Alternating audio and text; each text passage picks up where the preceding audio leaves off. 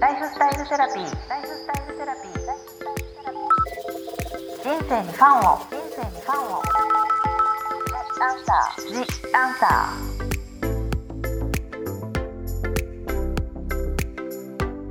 こんばんはワニブックス書籍編集長の青柳ゆきです私青柳ゆきが様々なスペシャリストと一緒に皆さんからいただいたご質問に答えていくライフスタイルセラピー The Answer 今回のゲストはインスタグラムのフォロワー数23万人を超える大人気のセルフケア美容家の本島沙織さんをお招きしました。本島さんよろしくお願いします。よろしくお願いします。今嬉しす。ごい本当は喋ってここに入った感じなんですよね。ここまでの奇 ここま話してました。でまずは本島さんのご紹介をさせていただきます、はい。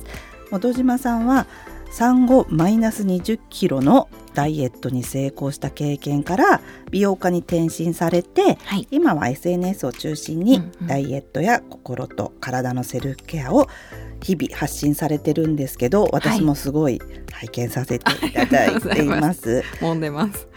もうやりたくなりますよね。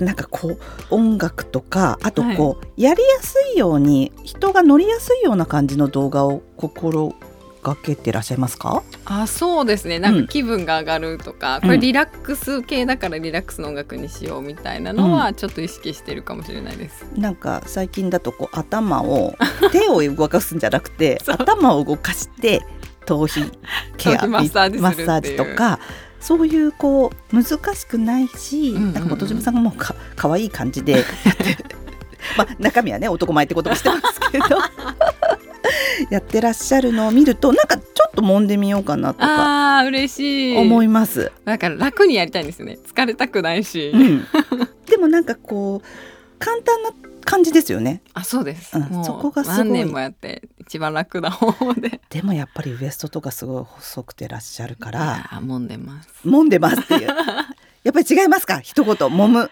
といや違いますねあ食事とかもやっぱり大事なんですけど、うんうんでも体に触れると、うん。自分にすごく敏感になるなっていうのもすごく感じます。から日々日日々々変化とか、うん。あ冷たいなあったかいな柔らかいなとか。そういうねセルフケアの話もいっぱいねちょっと本当お聞きしたいけど 今回は実ははい。11月27日にはい。新刊生き方のセンスの磨きわ方白本黒本に沿って本当は生き方のねはい。本島さんのセンスをお聞きしたいんですけど実はこの本ね、うん。エルのポはい。ッドキャストで、ヒーラーのユージさんうんとうん。本島さんのはい。お二人の番組がなんと書籍化したっていうことなんですよね。いや待望の。人気番組だったんですけど、まあはい本当はエルからの視聴者リスナーさんからのはい。ご質問にお答えしてっていう、本当ライブでお答えしているもの。はいそうですね。私が結構ユージさんに投げかけて、うん。ユージさんのアンサーを聞きながら、私も言いたいことを言うっていう。っていう本当にあのでも生き方のねん。センスで、でユージさんの星読みの話が入ったりとかして、はい、そうですね。ですけど書籍はさらに、まあ、うんそうすると質問者だけになっちゃうので、うんうん。もう少し幅広く大幅過筆訂正させていただいて、うん。どなたでも読める形にして、なんと2冊288 ページ288ページいやでもバイブルになるというかそうですね。どのページから読んでも面白いじゃないですか。うん、でそして今の風の時代に合うよううんな、うんうんちょっとまた新しい人生相談という感じですよね。確かに、なんか一辺通りのことではなくあこんな答えもあったんだみたいななのが結構尺度が増えたりとか角度変えて、うん。なんか自分を俯瞰して見れるような、なんかアンサーが多いなって思ってそうですよね。あとまたお立場がユージさんの綱吹きみたいなね。ユージさんと。間違いない。あと、まあ、会社のね、はい。トップでもありお子さんもいてっていうようなはい、本島さんの2人の答えが両方とも参考になるなみたいな感じで、はい、作らせていただきましたけあど。今回は4回にわたってあのリスナーの方からもすごい質問が来て、あピックアップさせていただいたんですけど、はい、ちょうどこう生き方のセンスを聞きたいみたいな質問が多かったので、うんうん、次回からはその質問にあって本にもあったような感じに お話ししていきたいんですけど今日はちょっと本島さんってどんな方ってもしかしてね光栄です。思ってる方もいらっしゃるし私も本島さんの実はセルフケアもすごい興味があるんですけど、はい。こうビジネスセンス的なこともすごく 終わりかなといやー恐縮です。思ってるので、はい。だってそもそも著者もね弊社でも出させていただいてるんですけど、褒め癖ってね、はい、あの褒め癖っていうのもいいですよね。そうですね、うん。なんか自分に鞭を打ってやるんじゃなくて、うん。自分の声を聞いて仲良くうん。自分と歩んでセルフケアとかダイエットできるんじゃないっていう本なので。それ早かったですよね。今ってちょっとご自愛の時代じゃないですか。確かに私らしくみたいうん。な、だって褒め癖出したのってかなり前なので、そうですね、うん、そだいぶコロナ前ですね。そう。なのでそれをまあ本島さんがまあ言い始めたというか、あこういうふうに頑張れ頑張れだけじゃなくて自分を褒めて、うんうんうん。まあちょっと緩くうんうん。自分は愛そうみたいな本でしたもんね。そうです、ん。受容して寄り添っていこうみたいな。それが本当まあ累計40万部で、はい。本当まあ一時の先ほどお伝えした母としてっていうこともあったんですけど、はい。今本島さんって、ご自身をちゃんと今こういうことしてますって言うとはい。どんな感じですか、そうですね、うん。なんかこう、まあ、セルフケアというか自分と、うん。自分を育んでいくっていうテーマを掲げて、うん。あのそれはもちろんダイエットもそうですけど、はい。あの美容も仕事も、うん。全部いろんなものを通して、うん。なんか自分を成長させるっていうより、うん。自分とともになんかありのままで、うん。そのままで変化していける、なんかうん昔っうてんすごい何者とかにならなきゃみたいな、うん、なんか。わかります。あの目指すところもあったりね。そうそうそう高かったりとか、なんかじ何者でもない自分みたいなのって、なんか頑張らなきゃみたいなすごいあったと思うんですけど、はい。でも私こうカウンセリングとかダイエットを通して、うん。なんかありのままで変化して、うんずっと自分のままでうん、変わっていけるんだっていうのをすごく体感してるんですよ今。本島さん自身が。自身が。メディアにすごいいっぱいはい出てた時期もありますけど、うん。なんかそういうのもいろいろ通して、うん。やっぱり自分のままで変化していくことうがん。心地いいし、うん。なんかそれって持続可能なパートナーシップだなっていう。自分自身との。そうですそうです。セルフパートナーシップってなるほど。セルフパートナーシップ。はいそれってでも自分でいながらでも変化していくっていう感覚っていうのははい、本島さん自身としてはなんかこうしたらうん。そういう感覚って得れるよっていうのとかうん。本島さんがどういう感じでそれを得たとか本当はそうじゃなかったけど、あそうなったとかいうお話ちょっと聞きたいです。全然そうじゃなくって、うん。太ってたし、うんあのとにかく自分のことを感じるのも苦手で自分の意見も言うの苦手なところから始まったんですけど、自分の意見を言うのも。あ苦手でした。よく言うんですけど、この3人ぐらいの前で仕事でうん。なんか意見求められてうん。泣くっていう、なんか気持ちがいっぱいいっぱいになって泣いちゃうみたいな。あそれは別にあの通常そうだあそうそうったみたいな。そう。怒られてるとかじゃなくって、うん。なんか仕事場とかで、うん。なんかそういう、まあ、友達と話すとかはまた別ですけど、はいうん。意見を求められる、うん。私の意見を言うっていうのになんか詰まって泣いちゃうみたいな。あのぐっと緊張して こう高まっちゃってもう言涙が。葉よりなんか気持ちが溢れちゃうみたいなへのとかすっごいメンヘラだったし、はい、だから男性とのお付き合いもはい。うまくいった試しがなくって、今お幸せなね一児の母ですけど。すごいなんか沙織っていつか彼氏に殺されるタイプだよねみたいな、えーそれはあの付き合ってる方からあそそういうことを言われるぐらい言われるとかされるとかぐらい。それは感情がすごく不安定だったりする感じで思われたんですか？なんかうんいつも、うん。なんかやめなよっていう人と付き合う女の子いるじゃないでうすか、んうん。別れなよってあ別れた方がいいって分かってても別れられない。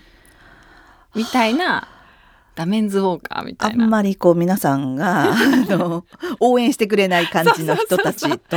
もうそんな男やめときなっていうような人とばっかり付き合ってたりとか、まあ、そもそも自分のこと大事にできてなかったんであ、まあ、そういうところからそういう人を選ぶっていうのもあったんですかね。ありましたありまだってした自分のことを大事にしてたら自分のことを大事にしてくれない人って嫌っていうのが 働くけど頭で分かってても、うん。もうでもなんかこう離れられないみたいな、うん依存関係になっちゃうみたいな感じから始まって、はい。あのこうセルフケアとか自分とこう育むことを続けていって、持続可能な自分との付き合い方って、うん。まあ、要するに、自分のことを置いていかないうん。関わり方なんですよ。置き去りにしない。置き去りにしない。例えばちょっと嫌だなって思ったことを、うん。まあ、見なかったふりしたりとか、うん蓋をしたりとか、うん。自分が我慢すればいいやって、うん。ちょっとなんか感じないふりをしたりすることってうん。ありますよね。でそれを、うん。まあ、それを100%出すっていうんじゃなくて、うん。それに気づいて感じていくっていうのを、それをなかったことにしないっていうなるほど。なんか自分のそういうどんな感情うん。も置いていかないようにするっていうのが、持続可能な自分との関わり方。じゃあ例えばすごい、まあ、日々忙しくしててなんとなく自分の感情よりもやることを優あ先そうしたりしちゃったりしがちですよしね。がちです。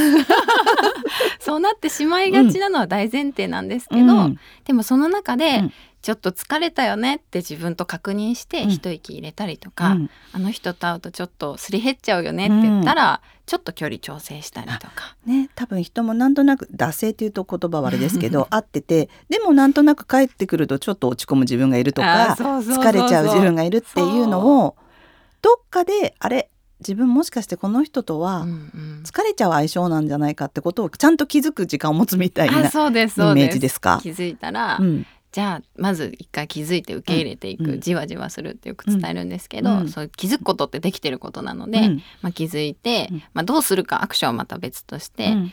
なんか気づいてあげることも置き去りにしないことの一つになるので、疲れたよねってまたセルフケアが始まったりとか、そっかそれでも、まあ、本島さんは今はそれが習慣化になってるけどそこに至るまでそれを始めるまでってどういう、例えば夜お風呂の時にそう思うとかなあんか歩いてる時にとかって、うんうんうんなんか思い出すことありますか？あでも私はそれを結構カウンセリングでやったりとか。なるほど。あの自分感じることを1ミリもしてなかったんで。あもう1ミリって言えるんですね。1ミリもして1ミなかった。あじゃあもう働いて。もう日々の生活だけみたいとなかあと周りに合わせるの得意だったのですごい八方美人どころじゃない百面相なんてな感じだった、えーでもその時って周りの方は本島さんはどんな子だと思ってたんですかね、まあ、恋愛はねそうかもしれないけど、あでも明るいあバカみたいな。明るいバカだと思われてたと。そうかそうか。合わせてるからね。でも本当はちょっと心は疲弊してたみたい疲な弊してたと思います。言いたいことも、まあ、相手の欲しい答えばかり言ってたのでそこに自分はいないみたいな。うんわかります。なんとなく合わせて合わせて。合わせて合わせて置き去り。でもそのカウンセリングっていうのもすごくいいですね。なんかなかなか、まあうん。あの自分の時間を持とうって言っても、うんうん。結局それがなかなかできないうん。し向き合えないから本島さんはやっぱりプロの手をちょっと借りたりしたってことですか？なんかうん。歯医者さんに行く感覚とうんいうか、うんうん筋トレのことは筋トレのトレーナーさんに。聞くみたいな感じで、まあ、11年前から言ってたので、うん。なんか大丈夫？ってすごい心配されましたね。あその時はね。その時。今はまたね。の？みたいな。そうそう今本当にしん、まあ、心療内科とかカウンセリングはい。のハードルがぐわっと下がったけど、うん。まだねそれでもぐらいな感じですけど、うんそね。その時は。その時はなんか宗教にはまったのかと思われたりとか。でも逆にその時にうん本島さんがそれを見つけて行こうとしたきっかけとかはどんな感じだったんですか？職場にいたんですよ。あ職場のされてる。あそうですそうです、研修があって、うん。あの周りと健全に関わっていくっていう研修があったんですよ、えーあそれはいい会社ですね でもね。いや本当に。それはラッキーでしたね。本当ラッキーでした、うん。うんでそこでうん。私すごい問題児だったので、個人的に行けばって上司に言われてえーその合わせて明るい感じだけどなんとなく問題児だった。あのよく泣くし。あそっか。彼氏が職場まで来るし。あ怖い彼氏がでも確かに周りから見たらちょっと不安定な感じはあったのかもしれないですあすごいね。不安定でしたね、うん。なんか笑ってたりしてるけどそういうことが起こるみたいな。それがきっかけだったんですそうね。なんです。でなんか、まあ、よくわからないから、うん。私も。なんかこうその気持ちうにん。とどまっていきましょう、はい。そのなんか悲しい気持ちとか、うん。まあ、カウンセリングしてるとビービー泣いたりするんで、うん。泣いてるところにとどまっていきましょうっていうのも最初目をつぶってとどまるフリーから始めるみたいな。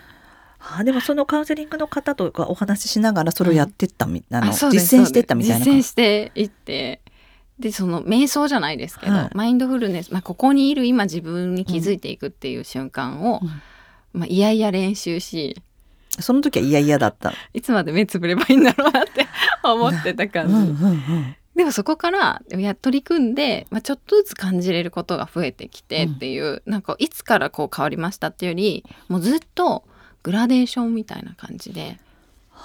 そうですね。パキッと。パキッとはなんかないですね、でもいろんなことであそういえば最近落ち込んでも回復が早いなとかちょっと伝えられることが周りに増えたなとか。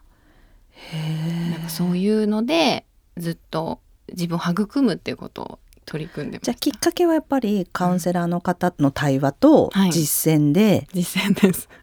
日々、日々。もうほんとそれを日常でなるほど。じわじわ感じるとどまる練習みたいなのをしてました。じゃあ本当に今に、まあ、ずっとじゃあ続けてらっしゃる感じもあるってことなんですね、それって。あそうですそうです。もう今も自分を育む真っ最中です私は。そっかでもすごくそこがでもずっと右上がりというか、んんんあそうなんですよ。なんかダイエットとかなんか目標とか、うん。 to do とかなんか頑張ろうと思うと、うん。ジャンプして落ちるみたいなリバウンドがあったりするじゃないですか。急にねやって急に落ちるとかね 頑張りすぎてできなくなっちゃうとかね。そうそういう波はもちろんああるんですけど、うん。今も。うん。でも私自身がありのままのままが変わるから、うんリバウンドがないというか。うん。でもそのいや実践したことって最初はそのちょっと自分にとどまるみたいな言葉で言うとイメージなんですか？もうじわじわただ感じるっていう練習、ただ感じる。嫌だなと思ったら、うん。あ嫌なんだと思って嫌な感じにとどまるんですよ。そうかそれをさっき言った蓋したりとか。あそうそうそう違うことを考えないでそうそうそう、まずや前。向きにならなきゃと思って、うん。うん自分切り替えるんじゃなくて、うん。感じる。その嫌なことも、うん。イライラすることも、全部自分なので、うん。それに気づいていくっていう。そっか。でもそこちょっと苦しいですね。まずあちょっと。そう苦しいかも。意味でに逃げてもいい。んだけどもなんかそこではちゃんと知る知るんだよ知るんだよっていうちょっと実践ですもんね。確かに。聞くと結構しんどそうだなって思うんですけど、うん。すごい不安に感じることを、うん。不安なんだなって受け入れた瞬間にすごいストレス度下がるんですよ実は。あ自覚自覚して受け入れると。あの蓋して、うん。いや不安じゃないっていう方うがん。不安は大きくなるんですよね。か。それはもう分かってちゃんと自分の中でこれあるよって風にした方がそうそうそうそう。まあ、ちょっと見えるかというか 感じそう。そうこういうもの実だって。態がこうふわっとあ不安なんだな今っていうのを受け入れてあげる方が実は解決するのもそ早かった。の時はその本島さんはあれだったんですか？自分自身にとかそれとも周りどういうことに不安だったりとかなんか今思うと。ああもういや常にこれ言って嫌われないかなとか、やっぱ自信がないっていうところの根底がすごくあるんですね。だかありまら。すね。常に全部不安でした。明日大丈夫かなとか、まあ、仕事も今月大丈夫かなとか、あの人のお手入れ入るの大丈夫かなみたいな、そっか全部。特に人とも接するのも多かったから、うん。全部に不安だったと思います。なるほどじゃあこれでいいのかな？みたいな感じの不安っていうか私は私でいいのかなっていうとかなんか、ううん。うん、否定されるダメになるんじゃないかなっていう常に恐怖みたいな。もともとでもそれはそういう性格、あんまり自己肯定感って分かりやすく言うと低い感じもあったんですか、はいうんうんうん。あありました。めちゃめちゃもう地の底みたいな。えなんかこの地の底っていう言葉が今あまりに 合わなくて本当ですか？なんかまあ、確かにだいぶなんか、うん。自己評価というか、うん。自分への信頼度みたいなのは、うん。なんかもう限りなくゼロに近いというか。だからそれって変われるんですねっていうことですよね。そうなんです。もともと持ってるものの気質とかはあるかもしれないけど、はい。うんうんうんうん。育んでうん、今地の底だったとは今地の底ではないから 地の底だったっていうところからはすごい変化してますもんね。そうですね。なんか自分を信頼できるようになりました前より。私ってできるじゃんとか、うん。これができるじゃんとか、うん。今日楽しみだなになるみたいな。でもこんなに活躍されてるともうやっぱその今日例えばイベントがあるとかうんうんうん。今日ライブがある、こう本も出版するってやると、確かにこう自信がなかったらその都度こうあどうかなどうかなどうかなと思うんですけど、それを今ご自身でやりながら育まれながらやってるっていうことですか？そうですね、まあ、不安はなくならないので不安もストレスもうん。残念なんですけど、うん。なくならないに死ぬまで。そうですよね。そんなにこのね 人間が変わるわけではないから不安を感じるタイプの人はやっぱりある、うん。自分の中にはそれはある。あるけど、うん。対処できるというか、うんその不安を一緒に抱えたままだその不安も置いていかずにそれ抱きしめながらいけるっていう感じ。の感覚。かだって自分だものとか信頼してるそうそうそうしなんとかなるはずだから持ってるよみたいな感じっていうことですか、頑張れるよって自分で自分に声がかけれるというか。えーなんかじゃあ本沼さんはそのカウンセリングっていうのもねずっと続けてらっしゃるって言ってたけど、日々でうんうん。なんか習慣的にやってることとかはあるんですか？なんかあ多分今後のね質問でもいっぱい多分ちょっとお答えすることはあると思うんですけど、うんうんうん今なんか具体的になんかどういうことをやって育んでる感じとか、うんうんうん。えー、とそれ褒め癖にも載ってるうんことでもあるんですけど、うん。あのできたことを確認する、できたことを確認する。あの頑張ったか頑張ってないかとかうんうんで自分を評価すると、うん。自信がなかったり、うん。信頼関係なかったりすると、頑張ってないっていつも自分に厳しいからはあ頑張ってないって評価になるっちゃうじゃないですか。ね家庭っていうかやってるかなやってるかなってうんでもできたかできてないかって、うん。シンプルに事実じゃないですか。うんうんそれはもう自分のなすことをなせたっていうことを。できた。ここまでは、うん。0か100で自分を着地するんじゃなくって、うんうん。2でも3でもうん。できている事実を、あの認知していくっていうこと。自分で。そうです。それはこうちょっと考える時間とかを作るんですか？あそうですそうです。もう全然できなかった、あ最悪なんかうまく喋れなかったって思った自分がいても、うん。でも今日立てたし、あのあの人はこういうフィードバックくれたなとか、ここは喋れたなとか、うん。できたかできてないかっていうのをもうほんとまるっと評価するんじゃなくて、うん。細分化していくんですよね。ここまではできてるよっていうのを常にそういう繰り返し。それはもうそうですよね。日々いろんなことがあるからその日々いろんなことの中でできた。できた部分を確認するっていう。それは今もやって？やってますね。こうお風呂とか入ってる時にこうぼーっと考えたりするんですか、あ考えたりします。なんか反省も出てきたりしますけど、うん。でもそれも感じつつ、うん。でもこういうことがこれ学びポイントだったなとか、これはできたことだなとか、うん。誰かと比べるんじゃなくて、うん。1年前の自分と比べて、うん。あこんなことが話せるようになったな言語化できるようになったなとか、でもそれを本当育みなんかこの苗に水をこうあ与える感じ。あとなんかこう23歳のうん。子が「うん。あ話せた」とかうん。なんか歩けたとかできてることを確認しながら進むじゃないですか、子育てって。あのあれですよね。本当にその言葉ってなんかすごい大事みたいですもんね。なんとかだよねってこう理解してあげるって。そうそうそれが全然ないとそれでこう子供って育まれてうんいくのを、親からのこう容認で理解していくっていうけれどもそうです。それを自分です。それがセルフパートナーシップああじゃあ子育て経験のある方はすごくわかるかもしれないですね。子育てはすごく自分も育むことにつながるので。そうですよね、はい。だから本当にここに自分がこういて、うん。あできたねっていそううふうにしてやってる親友が中にいるみたいな。あーでもそのイメージいいですね。なんか自分だと傷つけ、うん親友だったら優しい言葉かけれるじゃないですか、うんかでもなんか本の中にもありましたよね。サザエさんのあそうそうそう。マスオさんを置くとか。自分の 自分に優しい声かけれない時は、うん。アニメのあの人とか、うん。あのなんか仕事のこうすごい受容してくれる人を頭に浮かべて、うん。あの人なら今なんて声かけてくれるかなっていうのもうん。召喚して借ります、ね言、葉を。その。召喚するっていうねのも章にありますけど。そうそうそう。だからとにかくちょっとだけ客観視みたいな感じで自分で自分はなかなかできないから、うんうんうんまあ、そこはまあ具現化したり、まあ、できる人はできるでいいけども、認めていく。なんか練習言葉かけの練習もできますし、うん。やっぱそれやっていくと、うん。あの自分そのままでなんかこう当事者っていうよりは、うん。ちょっと俯瞰してうん自分のこと眺めたりとか、うん整理できたり、うん。ほんとするようになるんですよ。うんうんうん。もうやってみ続けてって感じなんですけど。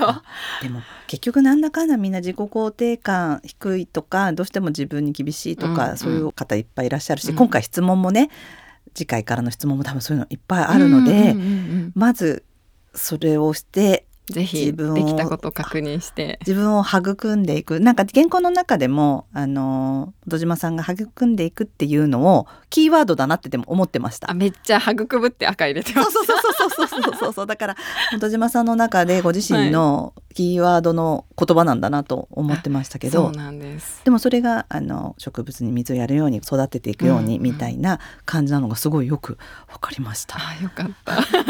この流れで第2回目に続きたいと思いますので、はいありがとうございます。今日は本島さんのねちょっと生き方のセンスのはい。本島さん自身がどうやってうんうん。自己肯定感が低かったり不安定な自分から今少しこう右肩上がりで 右肩上がりって言ってしまいますね。うんうんね。ゆっくり遠くまで今自分のままで生きてこれでてでも今も育み最中という、はい。はい真っ最中でございおます。話をさせていただきました。はい。次回はいただいた質問からちょっと本に合わせた生き方のセンスのご質問にはいお答えしていただこうと思ってます。はい戸島さん今日はありがとうございまありがした。とうございました次回もよろしくお願いいたしますはい、ありがとうございます。ここまでのお相手は青柳ゆきと本島沙織でしたライフスタイルセラピー。ライフスタイルセラピー。ジ・アンサー。